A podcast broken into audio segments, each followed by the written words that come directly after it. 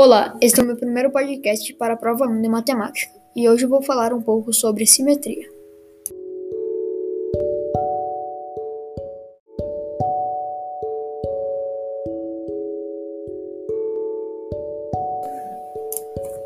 Simetria é quando duas partes de um elemento dividido no meio são iguais, e assimetria significa que há diferença.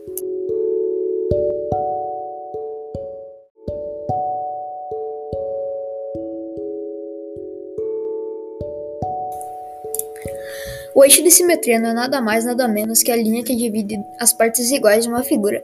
Algumas figuras podem ter mais que um eixo de simetria, por exemplo, um quadrado.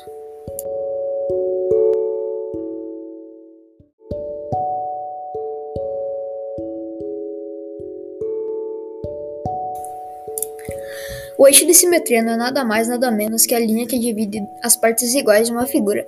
Algumas figuras podem ter mais que um eixo de simetria, por exemplo, um quadrado.